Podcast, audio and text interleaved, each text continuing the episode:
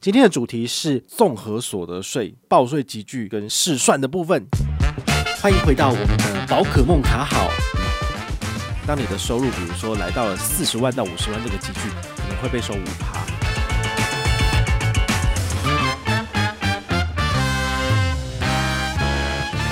综合所得税是什么？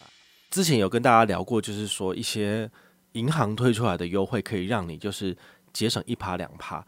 但是我们今天要回到根本来探讨一下，就是说你到底收入多少，要怎么去缴税，然后呢，你需要支付的税款有多少？今天会跟大家聊一聊。那一开始的话呢，就是要讲说这个所得税的部分呢，就是你一整年的收入，然后隔年的话，政府会予以课税。好，那它这个精神是指累进税率。累进税率的意思是，当你的收入越高的时候，你会被课的税越高哈，比如说你的年收入三百万，好，那它这个累进税率如果来到二十趴，不是说你三百万的二十趴都会被政府收走，倒不是，它是比如说你有一个基本的，比如说生活费的这个部分呢，是可以做免税额的部分，然后再往上的部分，当你的收入比如说来到了四十万到五十万这个级距，可能会被收五趴，然后五十万以上到一百万之类的哈，会被再收，比如说十二趴。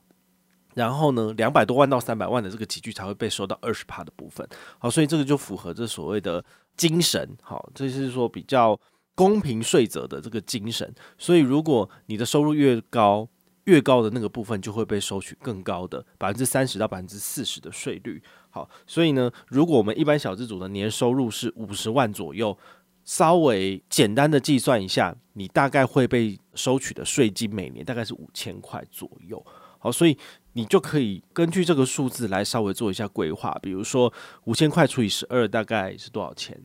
呃，每一个月大概多准备个几百块钱，好，然后呢，你到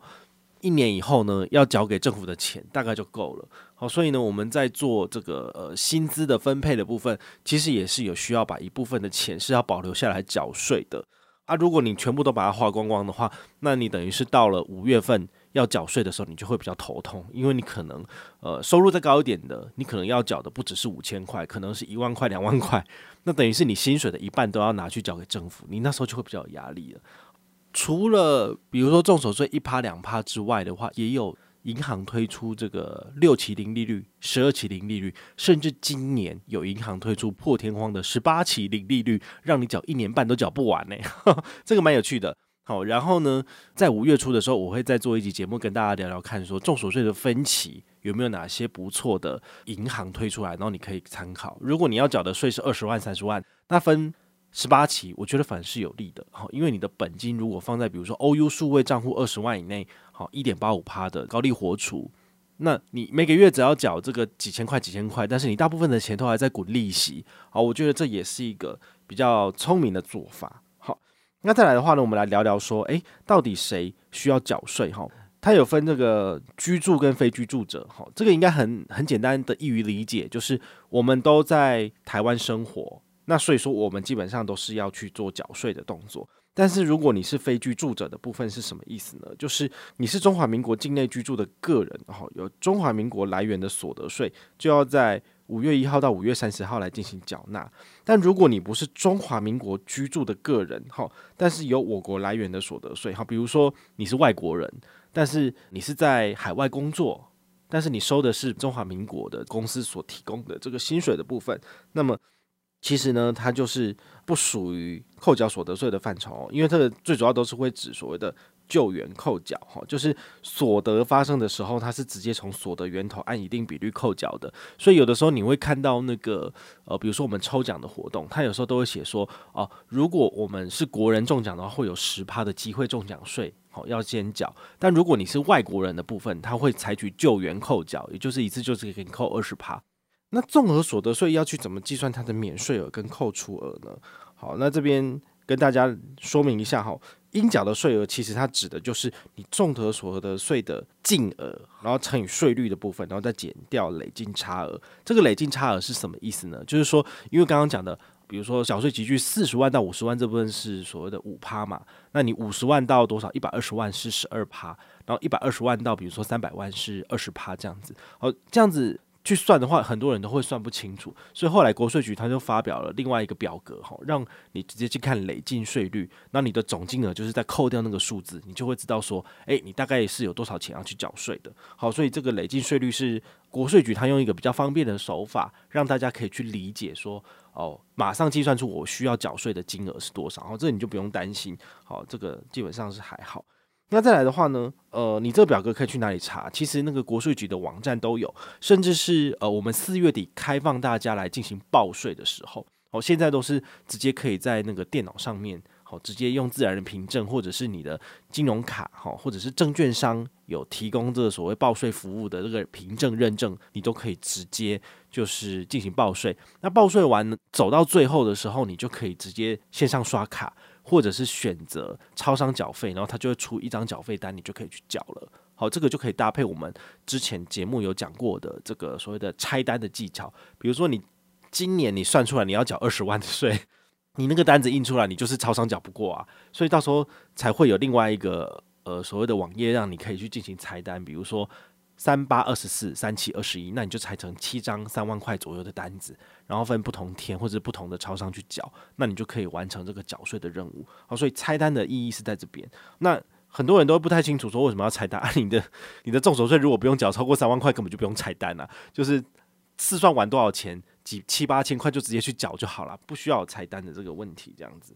再来聊一聊这个免税额度哦。这个免税额度的意思是什么呢？就是说。我们只要在中华民国生活，我们其实都会有吃穿用度。那这些东西其实就是政府为了体恤民众，哦，生活上可能比较辛苦，所以每个人都有一些基本的免税额度。比如说今年的部分，个人的免税额度是八点八万。好，那你如果是七十岁以上的长者，他的免税额度是十三点二万，比较高。这是什么意思？就是说政府会鼓励你去抚养父母。好啊，如果你要把你的父母就是报在你的名下抚养的话，你要缴出去的税就会比较少，所以他的这个利益是良善的。所以如果你有身边比较多的兄弟姐妹，那你们就可以去衡量一下，说，呃，爸爸给谁报，妈妈给谁报，或者是爸爸妈妈都由你来报。那当然，这中间就会牵扯到说，谁的收入比较高，谁有没有比较孝顺、比较负责嘛。好，所以你们就是兄弟姐妹要自己去瞧一下啊。但因为现在就是少子化的关系，所以。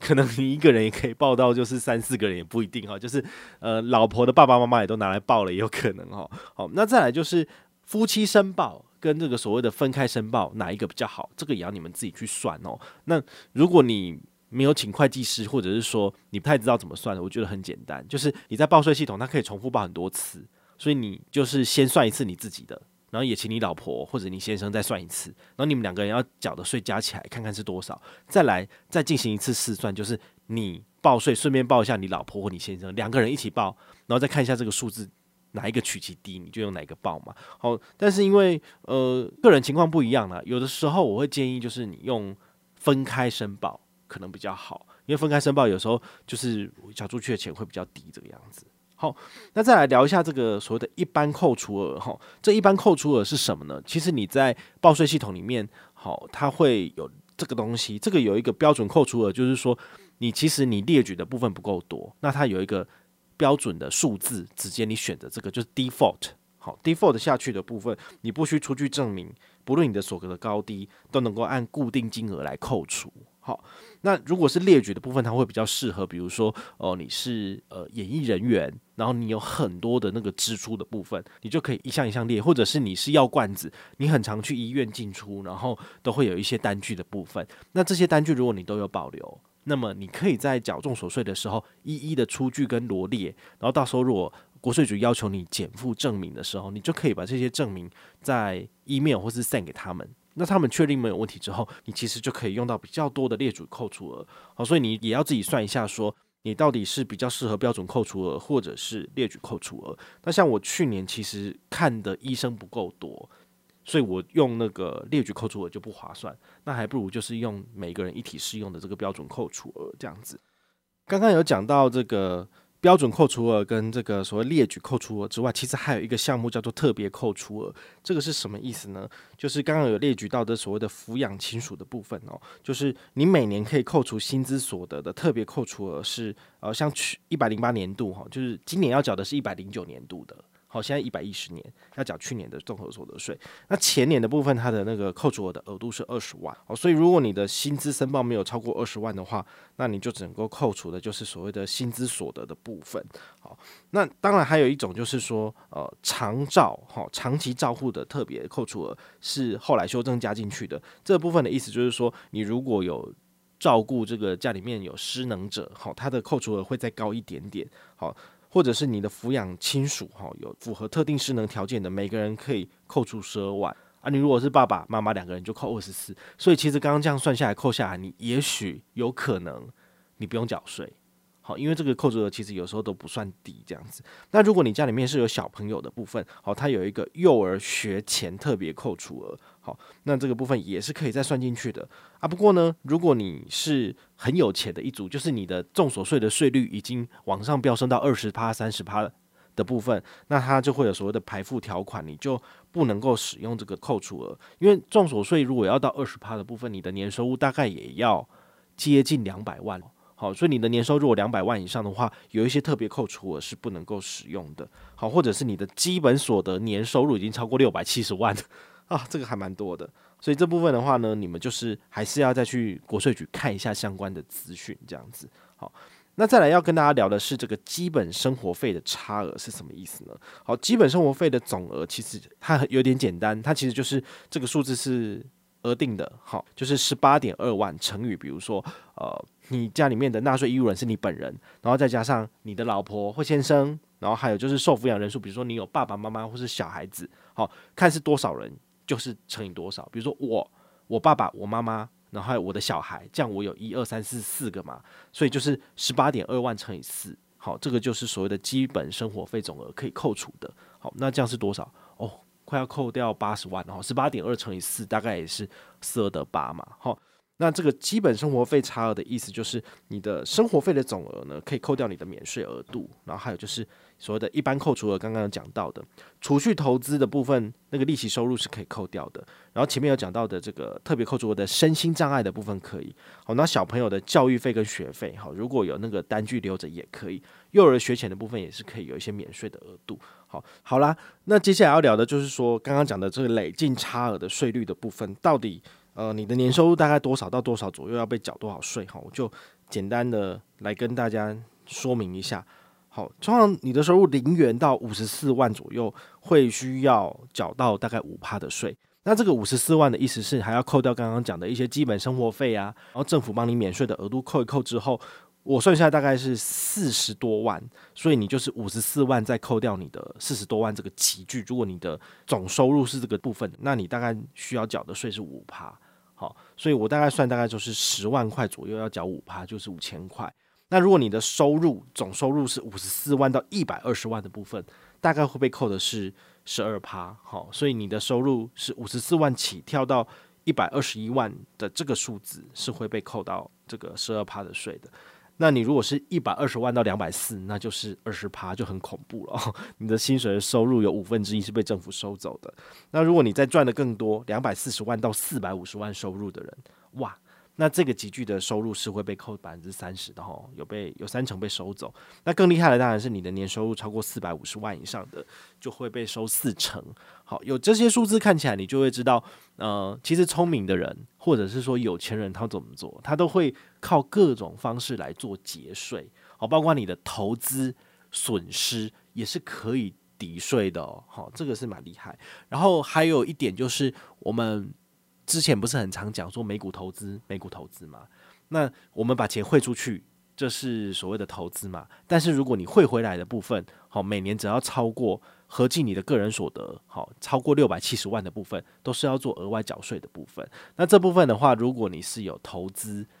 就是所谓赔钱的部分，也可以再提列。好，不过这部分就是比较细节的部分，以后有机会就是再跟大家聊一聊这样子。好，所以节税的部分，我个人觉得这个。也是一门学问，但是如果我们是小资族，薪水只有四五十万就不用结了，因为大概就是缴五千块而已啦。好，那如果你真的你的年收入是两百、三百、四百，甚至家里面有开工厂的，那我觉得你就要好好的去关注一下相关的资讯，甚至是可以利用所谓的扣除额，好，额外的扣除额的部分可以让你节省更多的税金，好，那这是蛮重要的啊。还有就是小孩子抚养嘛，我记得我以前在高中、大学的时候，我的叔叔都会问我爸爸说：“诶，你家的几个小孩子要不要让我来报抚养？”因为呃，我叔叔的收入比较高一点点。然后他来报抚养的部分，他可以省下比较多的税金。然后我叔叔他就会把他的税金，好省下来的钱就直接给我们小孩子当做是生活费。那我爸爸他的收入比较没有那么高，所以他就算报了几个孩子的抚养，基本上也没什么用，不会省到特别多钱哦。所以我觉得你们如果是家里面人丁众多，有很多兄弟姐妹的。好，那就可以依据收入高低，然后来讨论一下，说，诶，如果小孩子可以报抚养的话，给谁报比较好？父母要报抚养的话，给谁报比较好？这个当然是有差这样子。好，所以呢，你如果想要知道更多相关的讯息的话，你可以看下面的资讯栏，然后呢，也可以多多关注一下就是新闻的消息，因为再过一个礼拜左右，大概国税局就会开放大家来进行试算跟申报。好，那你试算完毕之后，你就会知道说你去年一整年的收入有多少。接下来要做的事情呢，就是把这些你印出来的 PDF 档，然后寄给各大银行干嘛？要调额啦！哈，我每年的五六月综所税第一件事情不是缴税，而是要先调整额度。像我中信好像来到七十万了，好，我也希望今年可不可以一举调到一百万？好，这个额度高当然是有好处，因为全家人都灌在这里的消费，